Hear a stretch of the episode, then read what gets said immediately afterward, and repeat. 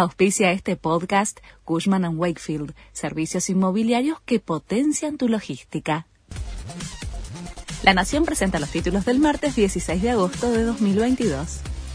Aumenta la factura del agua desde noviembre por la eliminación de subsidios. Lo anunciará hoy el gobierno. Será en tres etapas y mediante una segmentación que irá eliminando subsidios gradualmente. La implementación se realizará por zonas divididas en alta, media y baja y abrirán un registro para usuarios que quieran mantener la compensación del Estado. Se reanuda el juicio contra Cristina Kirchner por vialidad tras el rechazo de su recusación al fiscal y a los jueces. Diego Luciani seguirá con la descripción de las evidencias contra los 13 acusados. La Fiscalía tiene previsto alegar hoy, el viernes y el lunes para cerrar su intervención. Las defensas apelarán la decisión que confirmó a los jueces Gorini y Jiménez Uriburu, pero no se va a interrumpir el proceso.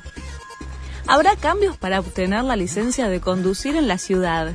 Mañana entra en vigencia el nuevo procedimiento que incluye un mayor número de preguntas en la evaluación teórica. Además, los exámenes prácticos serán en la calle para medir el rendimiento de los aspirantes en tiempo real. Se movilizaron más de 2.400.000 personas durante el fin de semana largo.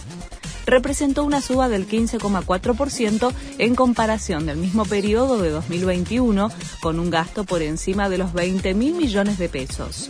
La ciudad de Buenos Aires fue uno de los destinos más elegidos, fundamentalmente por los turistas extranjeros.